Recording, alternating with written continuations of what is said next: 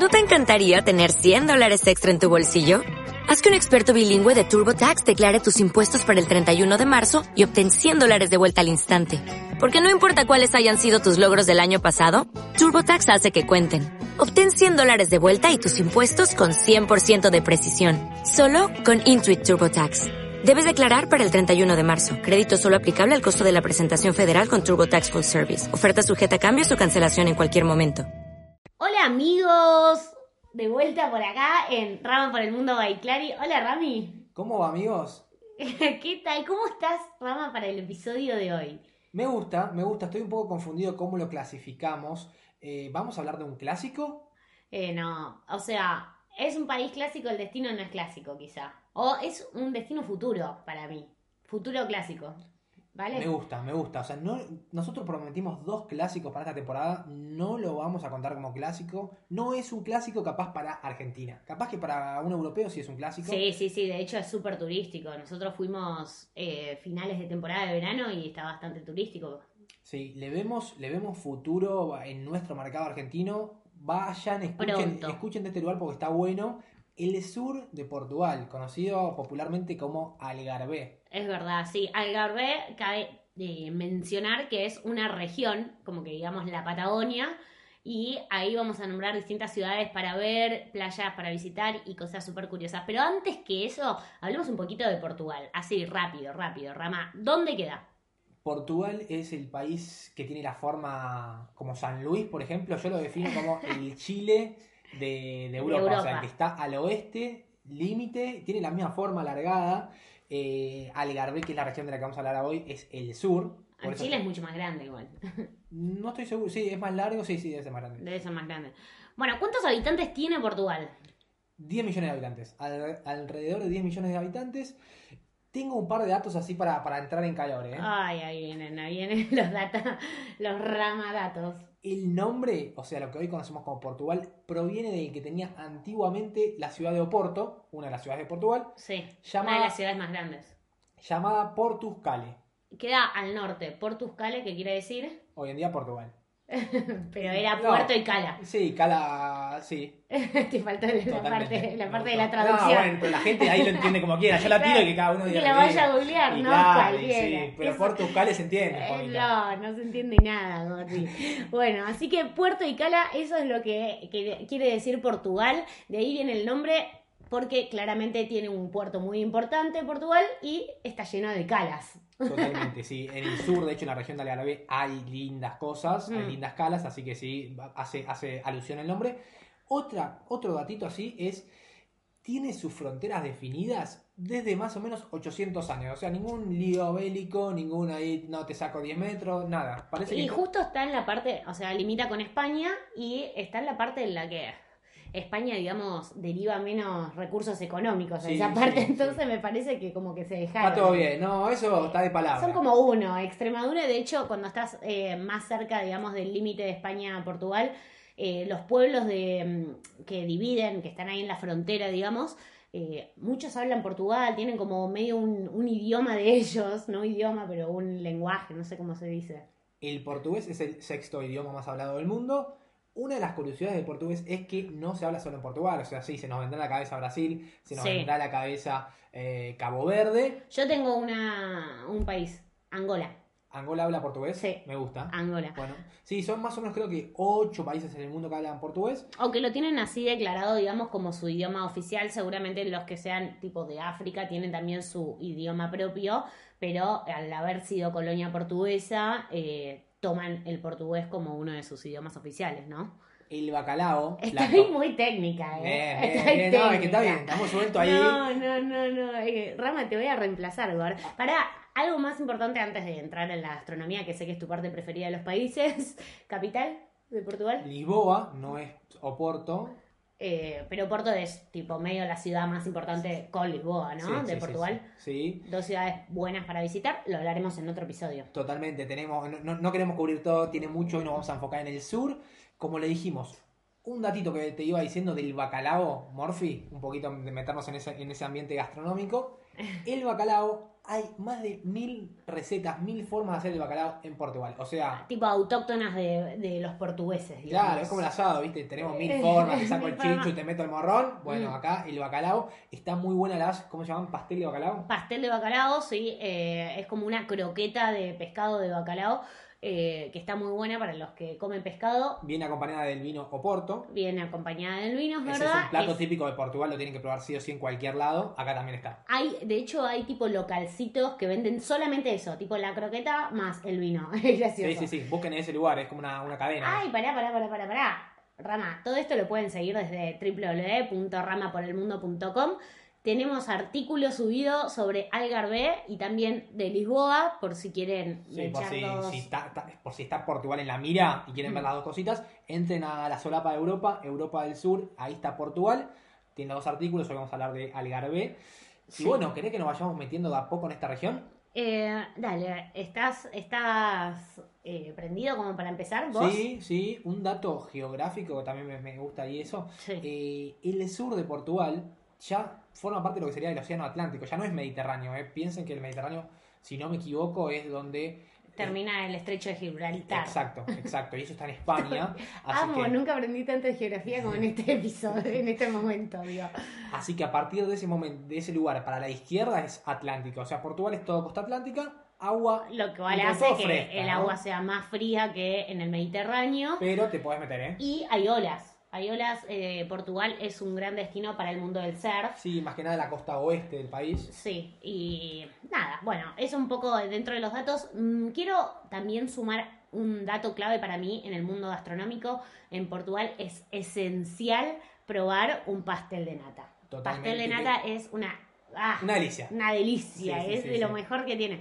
Los que son veganos... Vayan con la carpeta abierta, ¿eh? Para lo que hay que comer, porque en Portugal hay cositas que no se pueden Mucha perder. comida, sí, la verdad es que gastronómicamente es un gran, gran, gran destino. Sí, Los dos que Y- le dijimos son eh, muy baratos, son dos productos baratos, así que Sí, nosotros. Sí, pero si se quieren comer algo, eh, un presupuesto más caro, hay buenos restaurantes para comer un buen pulpo, eh, cosas ricas, eh, de hecho. Sí, de mar, ¿no? Sí, de mar, de mar, así que está muy bueno. Bueno, vamos, Rama, vamos a Algarve, vamos para el sur de Portugal. ¿Cuánto te gustó Algarve del 1 al 10? No, 10. 10, ¿no? 10, Sí. sí, sí, sí, es, es muy, muy lindo. Combina muy bien lo que es playa y naturaleza con pueblito, digamos, ¿no? Sí, y medio ciudad también. Medio tenés ciudad, un poco sí, de todo, o sea, si querés joda, tenés joda. Depende bien qué ciudad estés, pero la verdad es que nosotros nosotros fuimos en auto, eso es una de las cosas eh, que hay que aclarar. Fuimos, eh, recorrimos toda la región de Algarve eh, en auto. Es la forma de recorrerlo, me parece, te da la flexibilidad acá. Hay muchas cositas para hacer. O sea, en un día visitas dos, tres lugares. Creo que tener esa independencia vale la pena. Y también no es caro alquilar el auto, entonces está bueno, digamos, eh, hacer el recorrido porque te da la flexibilidad. Un día vas a una, o sea, si, si haces base en una ciudad, nada, no tenés mucho distancia entre una playa y la otra, entonces podés moverte libremente, ¿no? Un dato fundamental si van con auto, la multa. ¿Te acordás de la multa? no, evitar la multa, evitar, no ¿Te acordás llega. lo que hicimos para tratar de evitar la multa? Sí, eh, con esto te referís a que en las autopistas de, mm, de Portugal tienen un peaje automático Sí, que peaje se electrónico. eh, eso, electrónico que se asocia con la matrícula del auto. Por ende, si ustedes alquilan un auto, tienen que pasar por la parte de la de los peajes donde dice visitas o turismo. Sí, ni bien cruzar la frontera, está diciendo. Ni bien cruzar la frontera de España a Portugal, te mandás a la derecha. eh, ahí es como que registrar la patente y ya Sí, una en el, tarjeta caso, de crédito. pero en el caso de que vengas de España, pero Claro. si estás ya dentro de Portugal, Sí. También en cualquier autopista tenés esta opción, Sí. eh, que es, por lo general, como dijo Rama, por la derecha, donde separan, digamos, el tráfico para los turistas y ahí vos asociás con una tarjeta de crédito o de débito eh, la patente de tu auto a esa tarjeta y después te lo cobran. Así que Incluso más importante que anotar para cuando entras es anotarla cuando salís, ¿eh? O sea, dense de baja, porque si no, Pepito alquila el auto después que vos y tiene toda la patente y anda a quejarte, anda a quejarte. Así que no se olviden de registrar el auto, conserven ese ticket, con ese ticket van a, Ah, van a sí. tener un numerito ahí para darse de baja para la después patente. darse de baja, es re fácil darse de baja, te das de baja por la página Eh, de hecho, en el ticket te lo dice. Momento tenso, te digo. Ahí hubo, hubo puteadas cruzadas. ¿Qué hice el ticket? ¿Quién lo guardó? ¿No ¿Quién lo lo tenía tiene? vos?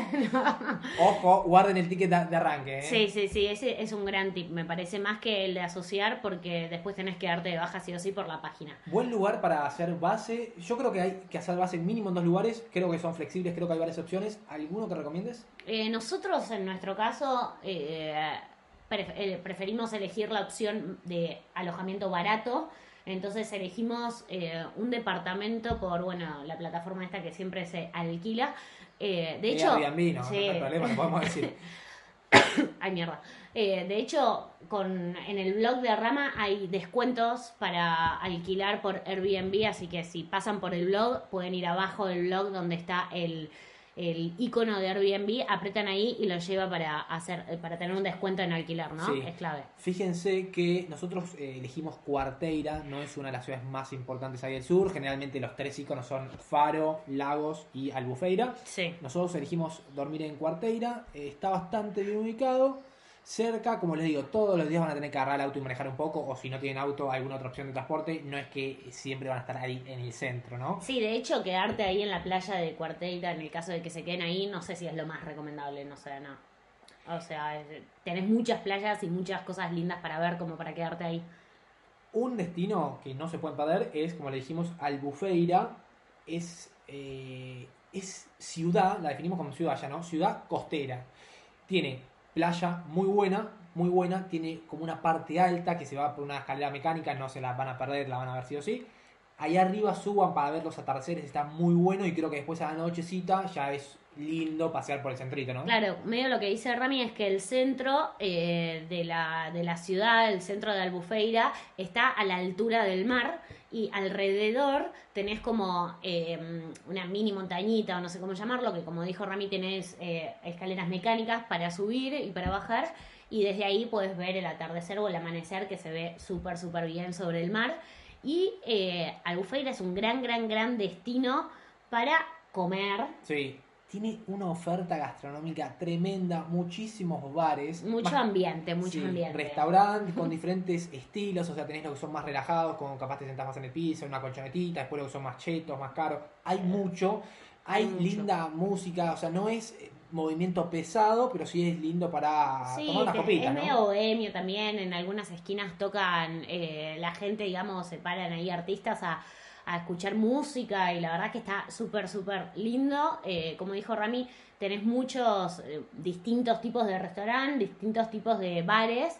eh, y varían también los precios, hay buenos precios tipo menú del día y esa onda. nosotros comimos ahí, la verdad, súper, súper recomendable. Una cosa antes de seguir avanzando, Algarve es una gran, gran región donde, si sos fanático del golf, podés ir a pasarte unas vacaciones jugando al golf y estando en la playa, ¿no? Sí, nosotros no somos fanáticos del golf, pero pasamos por No somos muchísimos- fanáticos, de hecho no jugamos ni lo No. entendemos. Pero pasamos por muchísimos campos de golf y ves mucho cartel, se, se lo promociona mucho, debe ser un gran destino a, a nivel golf, así que tengan en cuenta, está bueno porque además eso hace el paisaje de ruta mucho más lindo, viste, los campos de golf siempre están bien cuidados, está, está bueno. Ahora, si les gusta la joda un poco más pesada ya, Sí, tipo boliche, Sí. eh, bares ahí Mucha- puestos en la calle, mucha luz, música más fuerte, mucha nosotros- luz LED, Sí. mucho estímulo visual, auditivo, joda, digamos. Vayan a la zona conocida como Strip, es la avenida Doutor Francisco Sacarneiro. Eh, A chequear ese portugués. Sí, tiene mucha mu- mucha oferta. Para nosotros fue, era medio intenso, ¿viste? Íbamos con más playa más relajada y era muy fuerte, mucho inglés, ¿no? Más- De más- hecho, preferimos nosotros más la onda del centro de Albufeira, pero bueno, nada, si les gusta algún día, están con amigos, con tu pareja, con quien sea, y quieren salir un poco así más fuerte, eh, es una gran zona esta. Sí, de hecho, De hecho, sí. es la zona. Sí, de hecho creo que igual tienen que ir a conocerla porque es muy característico, o sea, hasta turísticamente, van, toman una birra y siguen de última, pero vayan igual. Y- Bien. así que eso por, por el lado de, de Albufeira. Ahí tiene una playa muy linda también para tomar sol y relajar, o sea, está bueno. Quiero nombrar uno de los íconos de esta región del sur de Portugal, que es la, la playa y cueva de Benagil. Ah, sí, sí, sí, sí, sí. Es un gran destino. Como dijo Rama, es una cueva eh, que al lado tiene una playa. Que Sí, para, para que se den una idea, más o menos una imagen en la cabeza como es, es una cueva que tiene dos entradas por el agua y una por el cielo, digamos. O sea, tiene tres agujeros, ¿no? Adentro tiene un poco de playa cuando la marea está más baja, a la noche creo que ya sube y no casi que no hay playa. De hecho, te recomiendan ir siempre a la mañana, antes del mediodía, porque por cómo entra la luz, como dijo Rama, en uno de los agujeros del, del techo, y también porque el agua no está tan alta, entonces tenés playa. Hay muchas formas para visitarla, tienen las lanchitas que vas a dar un paseo más turístico capaz, nueve personas en un botecito, las ves dos minutos y te vas. A nosotros no nos gustó esa, esa opción. Después podés ir nadando, está más o menos que te diga capaz a 150 metros de, de la playa, pero el agua está fría, hay ola, hay mucha lancha que hace ahorita y si te ve sigue igual, o sea, qué sé yo. El agua está fría en serio. Sí, yo creo que la mejor opción es el paddleboard, nosotros hicimos paddleboard, alquilamos para dos, obviamente metimos uno más ahí en el medio.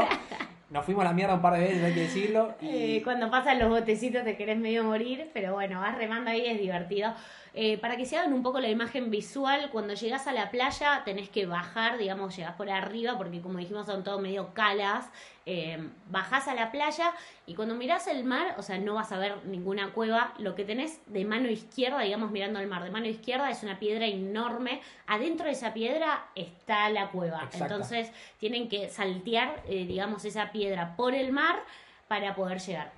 Una aclaración, esta parte del sur de Portugal siempre son playas, son playas y que termina de forma acantilada con una tremenda roca, entonces vos no es una playa así muy ancha, muy larga, son muy finitas. Sí, son playas chiquitas. Y la parte de atrás es una tremenda montaña de que tendrá 30, 40 metros, entonces a veces te da... Acá justo el, el sol creo que va bien, entonces eh, tenés sol todo el día, no, no te hace sombra, pero el paisaje es fantástico, después es una roca de fondo enorme.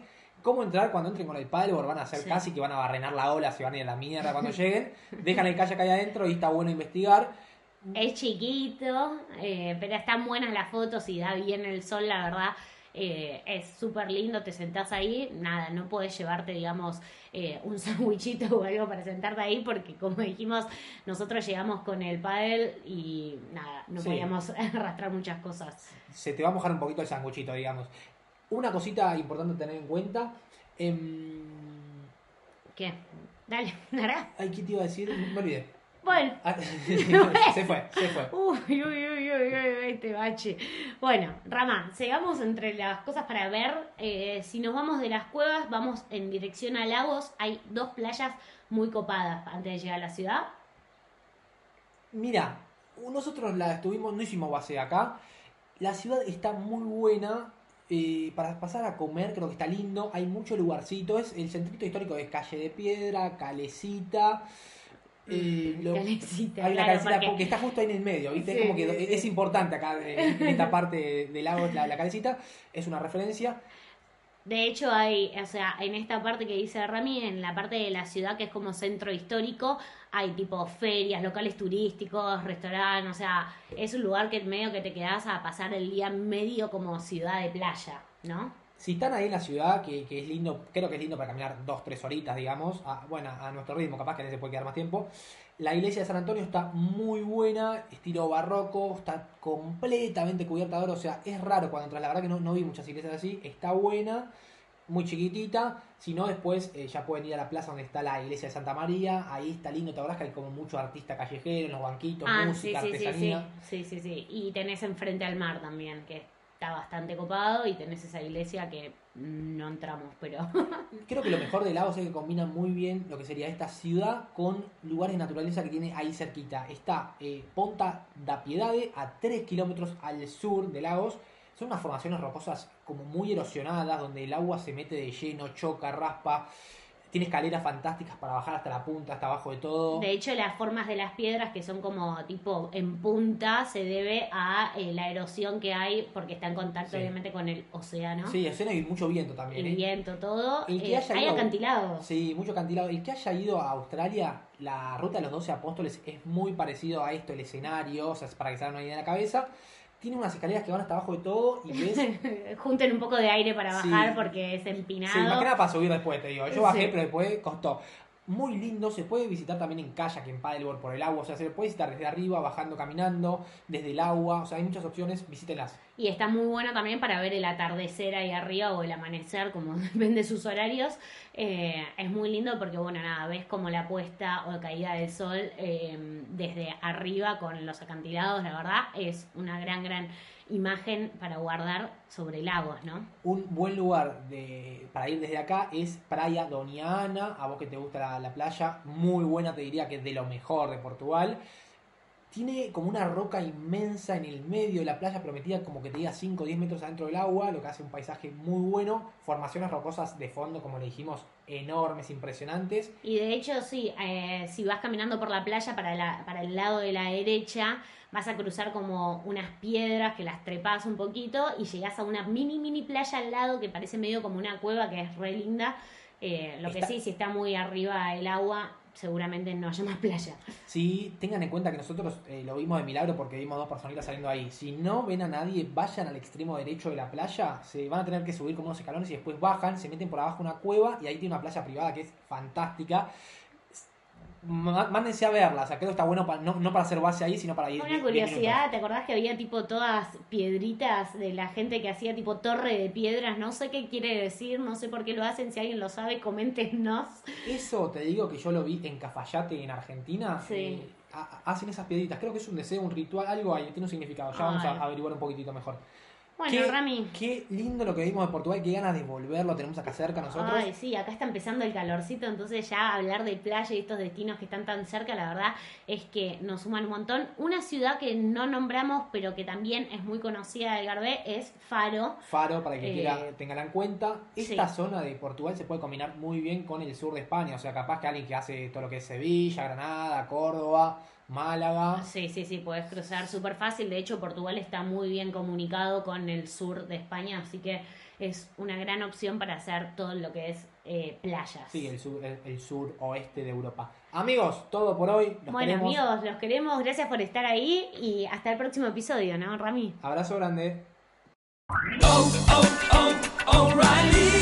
¿Necesitas ayuda? En O'Reilly Auto Parts te ayudamos. ¿Necesitas algún consejo? Te aconsejamos. Nuestros profesionales en autopartes están siempre disponibles para ayudarte a encontrar lo que necesites. Excelente servicio al cliente es solo una de las ventajas que ofrece O'Reilly Auto Parts. Los profesionales en autopartes. O'Reilly Auto Parts.